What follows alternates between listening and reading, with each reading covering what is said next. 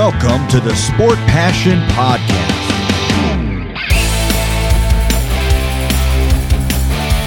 And here is your host, Lars Marendorf.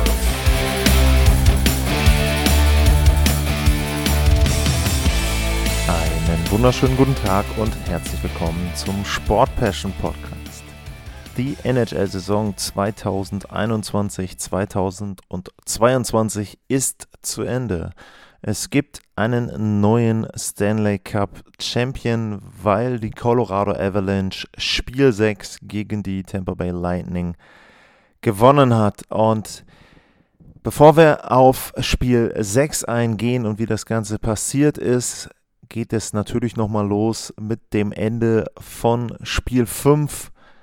Tampa versaut die Party in Colorado. Tampa sorgt dafür, dass beide Mannschaften wieder zurückfliegen müssen nach Florida. Und da war es dann natürlich so, dass bei der Avalanche einige Spieler enttäuscht waren und es gab wohl ein Meeting, ein Players-Only-Meeting, in dem dann eben unter anderem Andrew Cogliano und Nathan McKinnon die Mannschaft nochmal zusammengeschweißt haben und dort nochmal ein paar Worte gefunden haben, um das Team zu motivieren. Und es schien so, als ob die Mannschaft auch nochmal personelle Verstärkung bekommen sollte. Äh, Andrei Burakowski war mit nach Florida geflogen. Der schien eine Option für Spiel 5 gewesen zu sein. Er schien auch eine Option für Spiel 6 zu sein. Und wenn man mich gefragt hätte am Morgen von Spiel 6, dann hätte ich schon gesagt, äh, ja, sieht wahrscheinlich so aus, dass er spielt. Allerdings nahm er dann am Morning Skating auch nur ganz, ganz kurz teil und danach verschwand er wieder in der Kabine und da sah es dann doch eher so aus, okay, als ob er nicht spielen könnte. Eine weitere Personalie bei Colorado war Valerie Nishushkin. Ähm, der hatte auch anscheinend eine Verletzung äh, sich zugezogen in Spiel 5 und auch da war so ein bisschen ein Fragezeichen hinter ihm. Und auf der Gegenseite bei Tampa Bay, da war es so, dass im Prinzip klar war, dass Braden Point nicht mehr eingreifen wird in den Playoffs und dass der sich so schwer verletzt hat, dass er zwar immer mal wieder mit skatet und auch irgendwie mit auf dem Eis ist, dass er aber für ein NHL-Spiel nicht geeignet ist. Das heißt also, beide Teams gingen wahrscheinlich mit dem identischen Kader, mit der identischen Mannschaft in Spiel 6 und ja, da gab es natürlich jetzt diverse Zahlen, die für die eine oder andere Mannschaft sprachen. Colorado war auswärts 8 zu 1. Colorado hatte alle Serien bisher in den Playoffs dann entsprechend auch gewinnen können. Äh, auswärts auf fremdem Eis und auf der Gegenseite war es eben so, dass Tampa auch eine gute Serie hatte zu Hause. Das letzte Spiel eben, was verloren wurde, war gegen Colorado Spiel 4. Ansonsten gab es noch Spiel 3, war es gegen die Toronto Maple Leafs, aber alle anderen Partien hatten sie zu Hause dann für sich entscheiden können. Das heißt also, beide Teams hatten Grund, diesem Spiel in der Amalie Arena in Tampa Bay mit positiven Gedanken entgegenzusehen und dann ging es los und es ging so los, wie sich das die Heimmannschaft vorgestellt hatte. Tampa Bay kommt raus. Es gibt nach nicht einmal 23 Sekunden, beziehungsweise nach genau 23 Sekunden gleich die erste Strafe. Interference Call für Kalen McCarr, der da Brandon Hagel von hinten so ein bisschen wegcheckte. Und, und ich muss sagen, als ich den Call gesehen habe, habe ich gedacht, okay, die Schiedsrichter haben sich heute was vorgenommen. Das wird nicht so wie Spiel 5 aussehen, wo ja dann relativ wenig gepfiffen wurde, sondern das wird ein Spiel werden, wo sie schon darauf achten und vielleicht auch so in den ersten Minuten dann so einen gewissen Standard setzen, damit die Spieler eben wissen, okay, ähm, ihr könnt heute gut spielen, aber wir wollen nicht, dass ihr irgendwie über die Grenzen des Erlaubten hinausgeht. Äh, das war dann nicht so. Das nehme ich jetzt mal vorne weg. Also zu den Schiedsrichtern kommen wir später noch. Aber das, was sie da nach 23 Sekunden angedeutet haben, das haben sie dann überhaupt nicht durchgezogen im kompletten Spiel. Und ja, das war irgendwie so ein bisschen irreführend dann diese erste Strafzeit. Tampa also in Überzahl, mal wieder in Überzahl. Und Tampa mal wieder ohne Treffer in Überzahl. Dieses Überzahlspiel geht zu Ende, aber trotzdem können die Lightning da sehr, sehr viel Momentum generieren, die Zuschauer direkt abholen. Und dann ist es auch so, dass nach 3,48 Steven Stamkos mit seinem elften Tor in den Playoffs die Führung erzielt für Tampa Bay. Gutes Forechecking da, zwei, dreimal, wo Colorado nicht in der Lage ist, den Puck irgendwie zu kontrollieren oder rauszuschießen. Und am Ende dann springt der Puck ein bisschen glücklich. Stamkos da dann eben vor den Schläger im Slot-Bereich vorne, aber trotzdem muss ich eben sagen, da verdiente Führung für Tampa sehr, sehr gut rausgekommen, die Heimmannschaft. Und es sah so ein bisschen so aus, als ob das Spiel wieder ähnlich läuft wie die letzten beiden Partien. Auch da war es ja so, dass Tampa in Führung gegangen ist, mehrfach. Und dann eben Colorado die einzige Führung, die sie hatten in den letzten Partien, das war der Siegtreffer von Nazem Kadri dort eben entsprechend in der Verlängerung. Und ansonsten war es ja nun wirklich so, dass Tampa Bay die Partie bestimmt hat und auch das war jetzt eben auch schon wieder so. Ähm, einige Checks wieder gefahren, gut nach vorne gespielt, sehr, sehr gut verhindert, dass Colorado dort entsprechend Offensive generieren kann, aber komplett rausnehmen konnte Tampa Colorado auch nicht. Also es gab einen äh, Pfostentreffer von Leckonen, der da den Puck äh, ja, so abfälscht, würde ich sagen, oder einen, einen Passschuss dort eben entsprechend Richtung Tor weiterleitet. Der geht an Puck, also da war Vasil, äh, an Puck, der geht an Pfosten, da war Wasilewski schon geschlagen, aber es reicht eben mal wieder für Tampa Bay und sie sind in der Lage, dort die Führung in die Drittelpause zu retten und mit zu übernehmen. Und das ist ja auch eine Qualität, die sie eben auch die letzten Spiele hatten. Das heißt, es war ganz, ganz häufig so, dass Colorado einfach hinterherlaufen musste, auch immer wieder mit einem Rückstand in die Drittelpause reingegangen ist. Und auch das ist ja ein Punkt, wenn wir dann eben auch über psychologische Spielchen und Psychologie nachdenken, was ja dann in solchen Partien sehr, sehr wichtig ist, äh, dann ist es natürlich so, dass dich das zermürbt, dass du immer wieder weißt, als Colorado Avalanche, du spielst gar nicht schlecht, aber du gehst nicht mit einem positiven Gefühl in die Drittelpause, du liegst zurück. Und das war eben hier auch wieder so. Und natürlich ist es dann auch wieder der Fall, dass das zweite Drittel aufgrund der Wechsel immer eine entscheidende Bedeutung hat und dass dort eben beide Teams oft in der Lage sind, den Gegner hinten einzuschnüren, weil die Distanz zur eigenen Bank dann so groß ist, dass man dort eben viel, viel Zeit im Verteidigungsdrittel verbringt und dass es eben so ist, dass die andere Mannschaft dort dann vielleicht ein paar Cycle fahren kann, den Puck im Drittel äh, behalten kann, vielleicht selber dann sogar durchaus auch mal wechseln kann, wenn man den Puck irgendwo festmachen kann. Aber äh, dass die andere Mannschaft dann eben entsprechend erschöpft ist und dass man daraus Vorteile ziehen kann. Also das zweite Drittel für mich auch immer ein Drittel, das sehr, sehr entscheidend ist und sagt, wo so eine Partie dann entsprechend hingeht. Colorado kam dann gut aus der Drittelpause und es wurde dann auch nach knapp zwei Minuten eine Strafe angezeigt für die Tampa Bay Lightning. Colorado behält den Puck aber im Angriffsdrittel. Äh, Darcy Kemper fährt raus. Colorado spielt 6 gegen 5 und Bo Byram mit einem schönen, schönen Pass nach außen und Nathan McKinnon machte den Ausgleich und das das allererste Tor von McKinnon in dieser Serie, was er wirklich gezielt dann erzielen konnte. Was ich damit sagen will, ist, den einzigen Treffer, den er bisher hatte, das war ein Abpraller, wo der Puck irgendwie gegen seinen Schlittschuh ging. Er war in einer Bewegung nach außen vom Tor weg und dann prallte der Puck dort eben ins Tor hinein, also kein gezielter Schuss.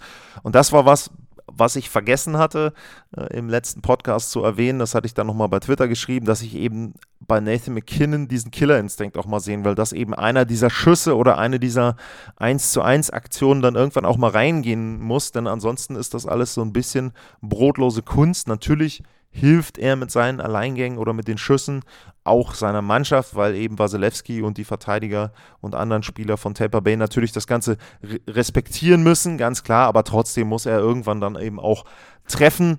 Und das macht er dann eben und die Avalanche erzielt den Ausgleich. Aber Tampa war außer sich. Steven Stamkos protestierte da heftig und im ersten Moment konnte ich mir auch nicht so richtig erklären, was denn das Problem war. Vielleicht, also ich hatte zwei Sachen in Verdacht. Zum einen fanden sie die Strafe überflüssig und zum anderen dachte ich, dass es, obwohl das Tor gefallen ist, sogar noch eine Strafe gibt. So sah es zumindest für mich am Anfang aus.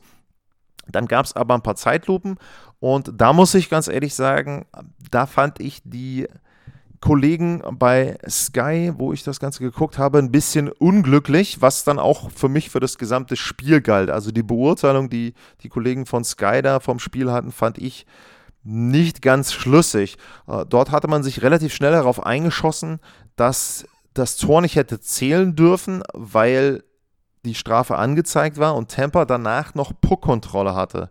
Äh, das heißt also, dass Tampa, ich weiß gar nicht, wer es da war, ich glaube Paul war es, äh, Niklas Paul, dass der den Puck hatte, dann passierte das Foul und er hatte den Puck weiterhin noch am Schläger. Das heißt also, der Schiedsrichter hätte sofort abpfeifen müssen, denn wenn die Mannschaft, gegen die eine Strafe gepfiffen wird, in Puckbesitz ist und in kontrolliertem Puckbesitz ist, dann muss der Schiedsrichter eben entsprechend abpfeifen. Nur, was man in einer der kurz danach folgenden Einstellungen sehr deutlich sehen konnte, das war eine Einstellung von hinter dem Temper-Tor.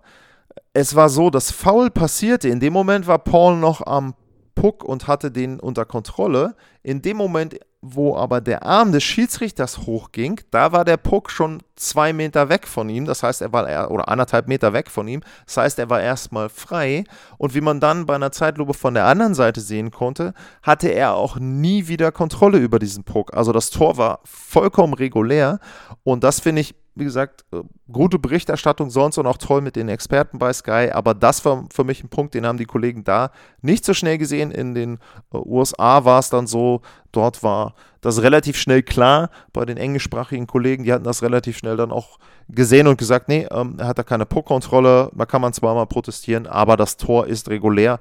Das Tor muss zählen. Und danach war es dann so, wie es auch in den anderen Spielen war. Colorado wurde immer besser, konnte immer mehr Torchancen auch generieren, immer mehr Offensive generieren. Nie die richtig klaren Chancen, aber trotzdem war es so, dass sie die bessere Mannschaft waren.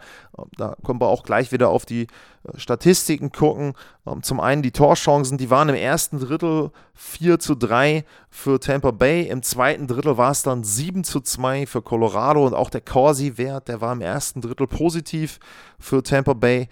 53,85 Prozent waren es und im zweiten Drittel waren es nur noch 34 Prozent. Das heißt also, man sieht deutlich, Colorado hat das Spiel bestimmt. Colorado konnte Tampa auch im eigenen Drittel dann so ein bisschen einschnüren teilweise.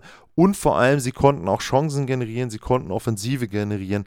Nicht immer sehr, sehr gute Chancen, aber trotzdem, sie waren da, sie waren präsent. Und dann fiel das nächste Tor für Colorado und das war dann tatsächlich die erste Führung seit dem Beginn von Spiel 3. Das heißt, ab Spiel 3 hat Colorado bis auf eben den Siegtreffer von Kadri in der Verlängerung nie die Führung gehabt. Und das Tor war dann auch wieder ein Tor, wo man am Ende auch über den Schiedsrichter und über die Schiedsrichter reden muss. Aber erstmal gucken wir darauf, wie das Tor gefallen ist. Colorado ist in der Lage, den Puck gut nach vorne zu spielen. Leckonen äh, spielt dann einen schönen Pass nach außen und dann ja, kommt Nathan McKinnon ins Angriffsdrittel, verliert den Puck so ein bisschen, stochert da vor sich hin. Der Puck geht gegen den Schlittschuh, ich glaube, von Hetman. Und Leckonen, der den ersten Pass gemacht hatte, um diesen Angriff einzuleiten. Der ist dann mittlerweile im Drittel und der schließt richtig schön ab, richtig schnell, schießt ihn oben schön in den Winkel rein über Wasilewski und macht da das 2 zu 1 und auch in dem Fall wieder Nathan McKinnon mit einem Assist, mit einem Tor in diesem Spiel. Sehr, sehr gute Leistung vom Superstar der Avalanche. Und Colorado, wie gesagt, erste Führung seit dem Beginn von Spiel 3. Und Tampa regt sich wieder auf und Tampa regt sich auf, vor allem in Person von äh, Pat Maroon, der da ja brutal, äh, muss man dann schon sagen, und vollkommen ohne Rücksicht auf Verluste dann auf äh, Josh Manson eindrischt, ähm, ihm dann den Schläger dann ja über den Schlittschuh ziehen will, richtig schön mit beiden Händen einen Slash dort macht und er erwischt ihn Gott sei Dank nicht. Äh, ansonsten hätte das sehr, sehr wehtun können.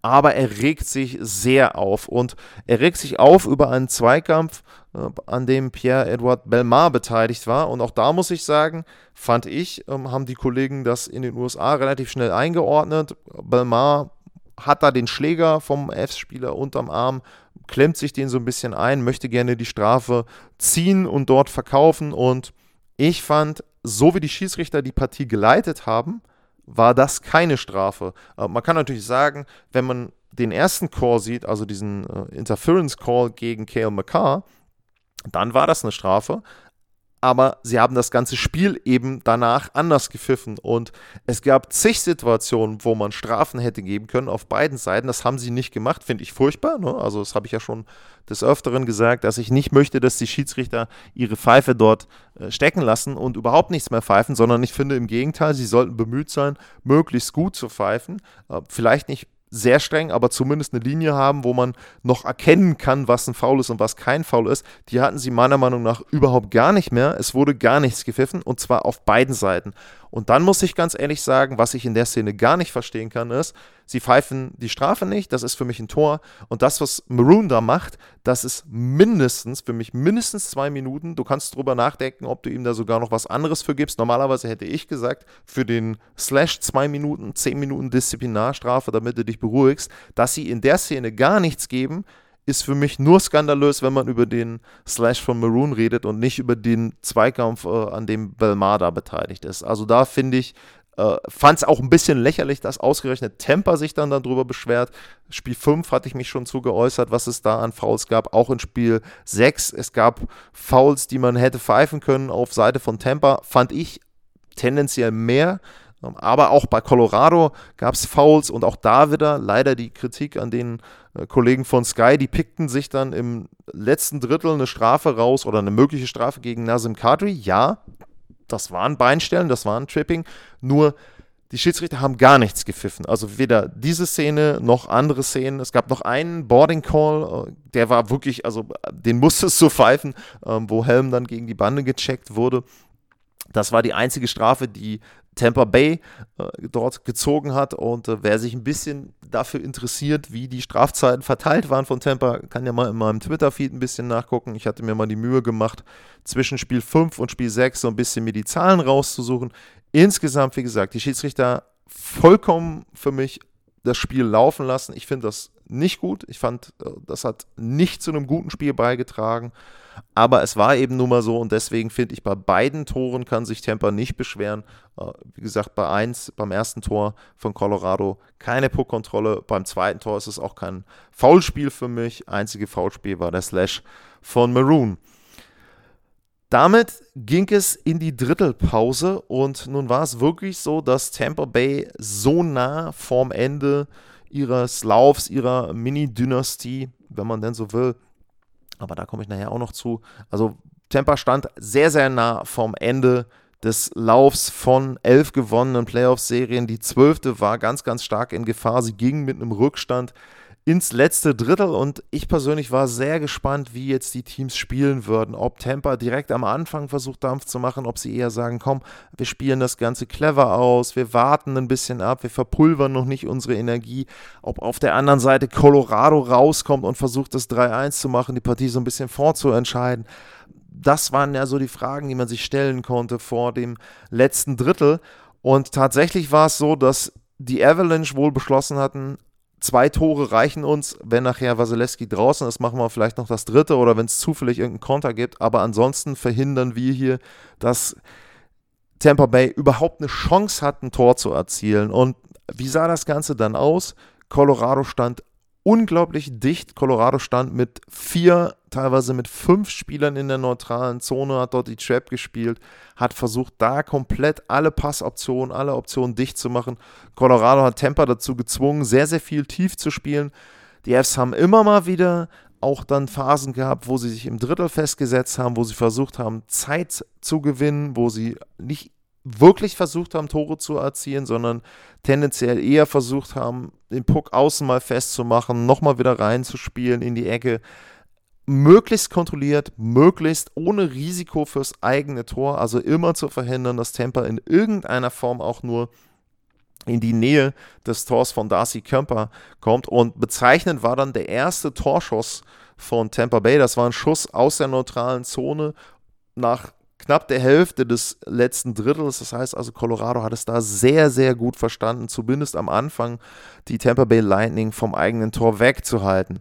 Aber zum Ende des Drittels hin wurde dann der Druck doch nochmal größer von Tampa. Zwischenzeitlich war der Corsi-Wert bei 70 Prozent von Colorado, also sie hatten da sehr, sehr dominiert, aber Tampa Bay konnte dann doch das ein oder andere Mal nochmal ins Drittel von Colorado vordringen und es gab eine wirklich große Chance, äh, wo es dann einen Querpass auf Nikita Kucherov gab und den entschärfte dann Darcy Kemper und man muss sagen, bei aller Kritik, die während der Playoffs an Darcy Kemper geäußert wurde, er hat sich richtig gesteigert. Er hat sich vor allem nach Spiel 3 richtig gesteigert. Er hat zwei Spiele gegen Wasilewski gewonnen, wo es spitz auf Knopf war, wo einmal zwei Tore von Tampa geschossen wurden und jetzt im letzten Spiel dann ein Tor geschossen wurde.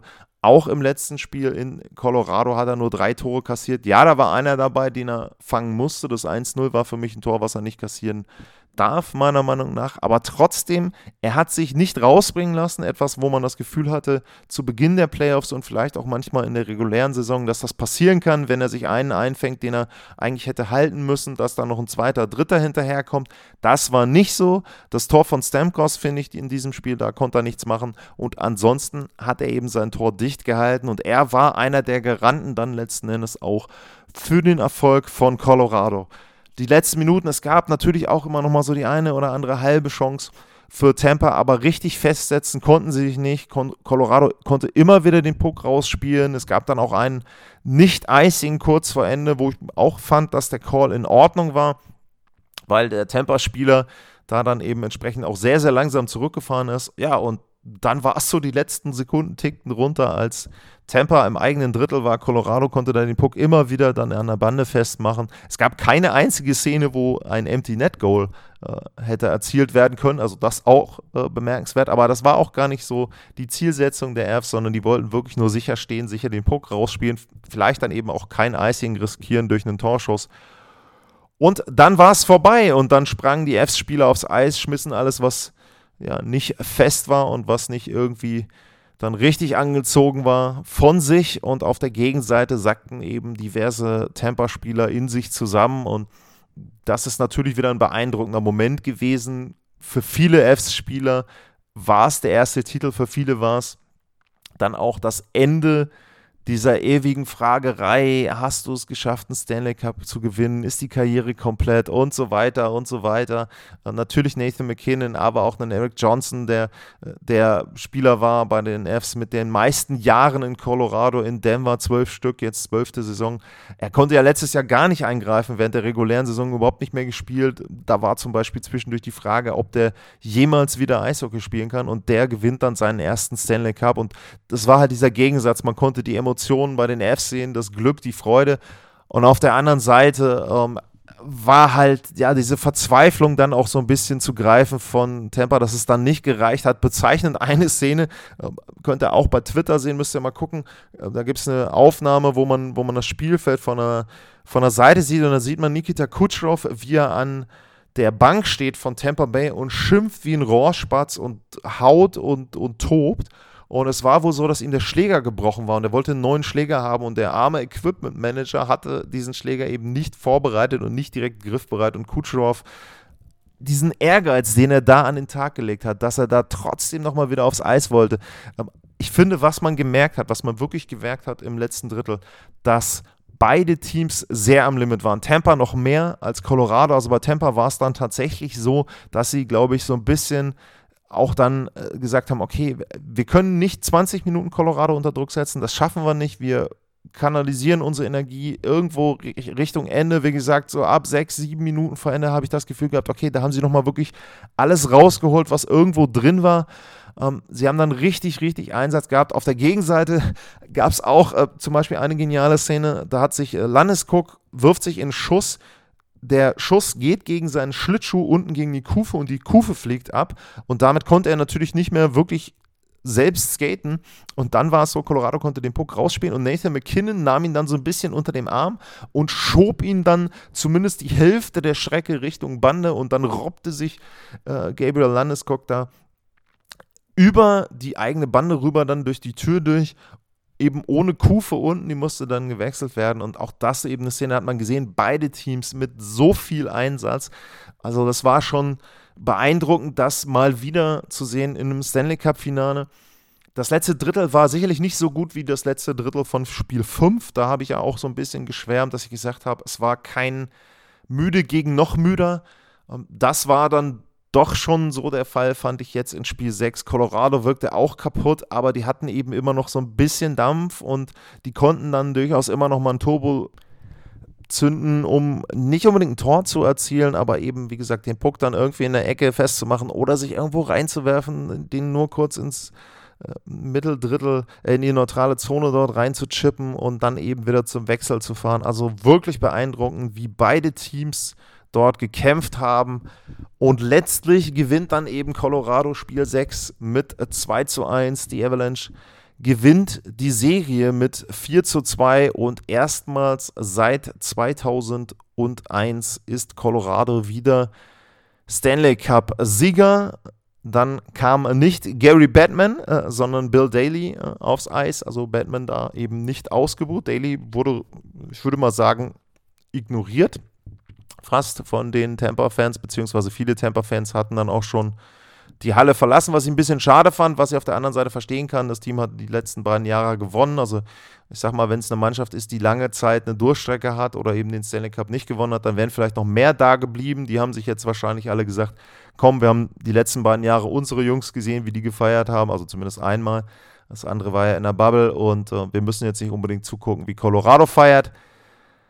Und dann gab es noch die Conn Smythe Trophy. Auch da gab es für mich äh, nur einen möglichen Gewinner. Ich hatte ja noch McKinnon so ein bisschen mit angedeutet, hätte ich mir halt vorstellen können, wenn es jetzt irgendwie einen Hattrick gegeben hätte und er macht dann eine Overtime den Siegtreffer, dann wäre das vielleicht noch möglich gewesen.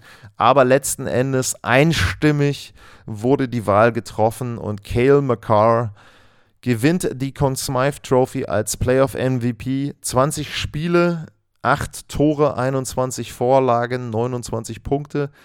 Er ist Verteidiger und er ist erst 23 Jahre alt. Er hat vor ein paar Tagen die Norris Trophy gewonnen als bester Verteidiger, jetzt Conn Smythe Trophy.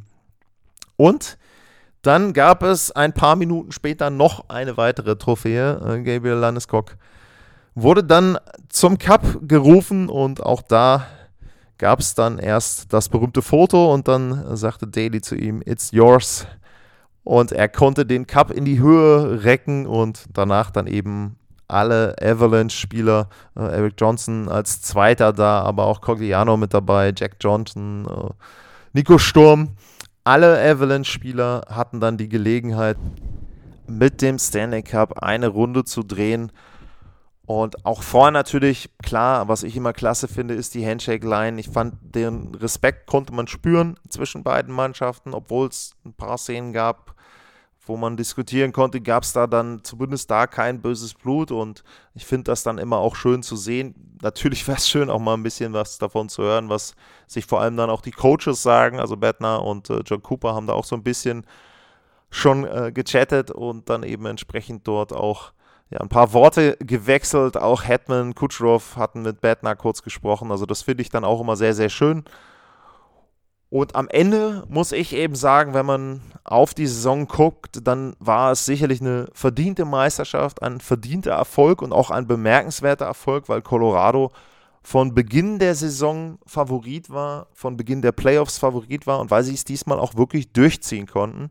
Im letzten Jahr war das ähnlich, da waren sie aber dann irgendwann ab Spiel 3 äh, gegen, äh, gegen die Vegas Golden Knights rausgekommen und konnten das Ganze nicht mehr nach Hause bringen und jetzt dann eben erstmals für diese Generation der Erfolg. Aber auch da muss man sagen, Joe Sakic war auf dem Eis. Joe Sakic hat dann auch den Stanley Cup hochgereckt, mal wieder für ihn. Er kannte das Gefühl ja schon, zumindest als Spieler.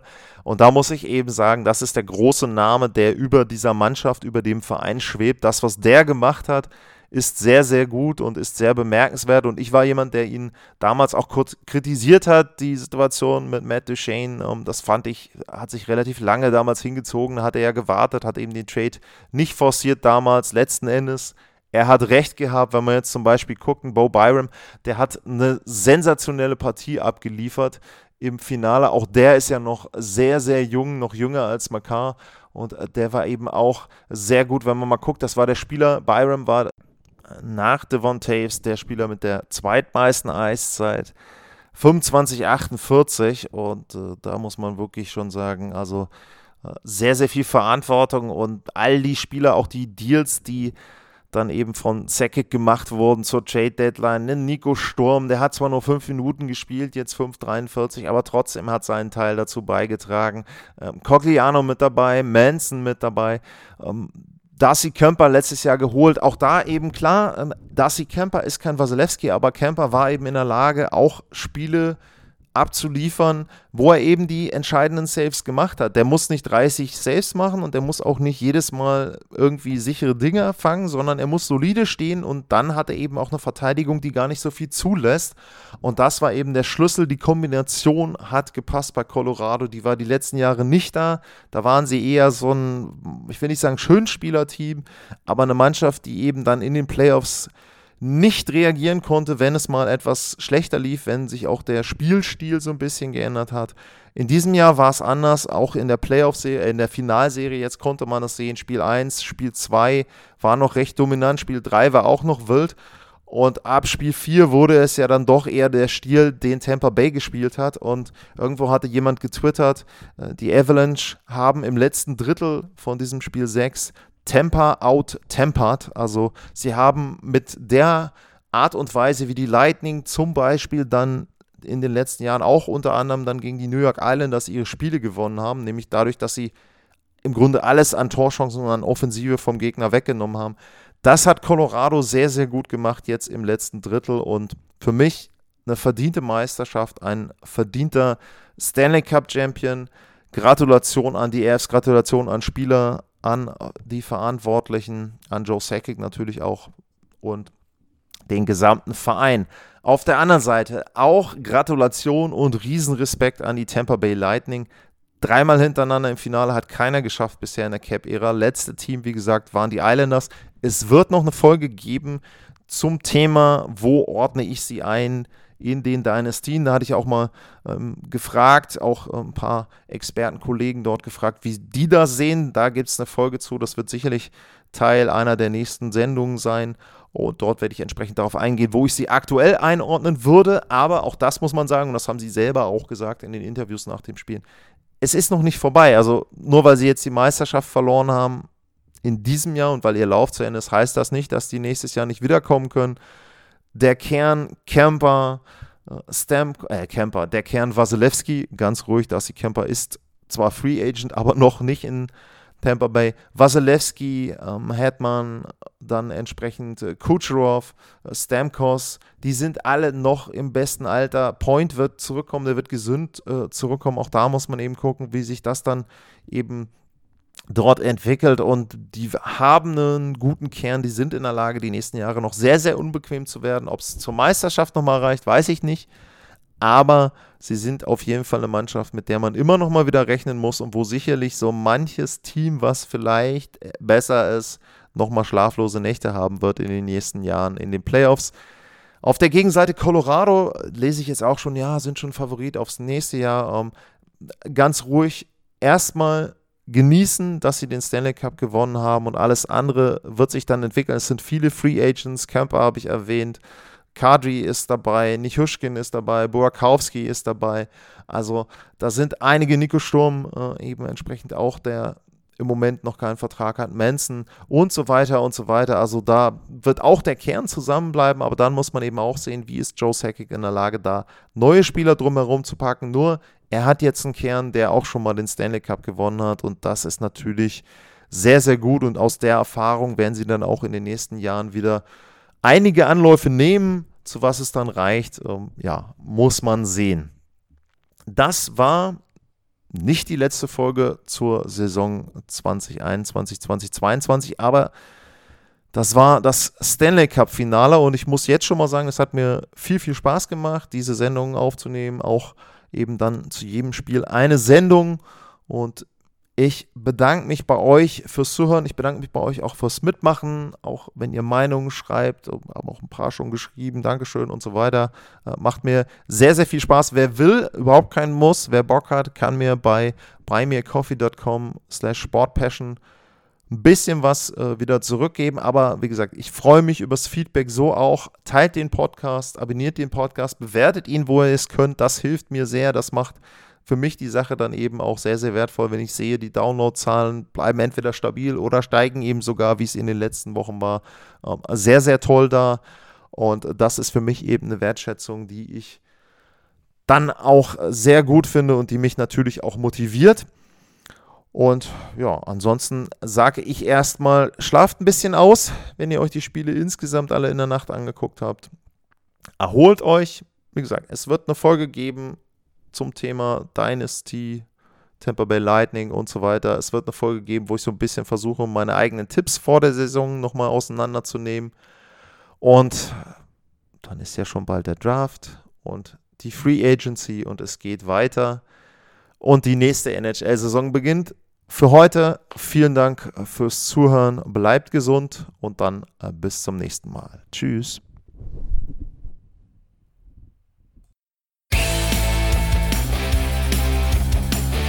Sportliche Grüße.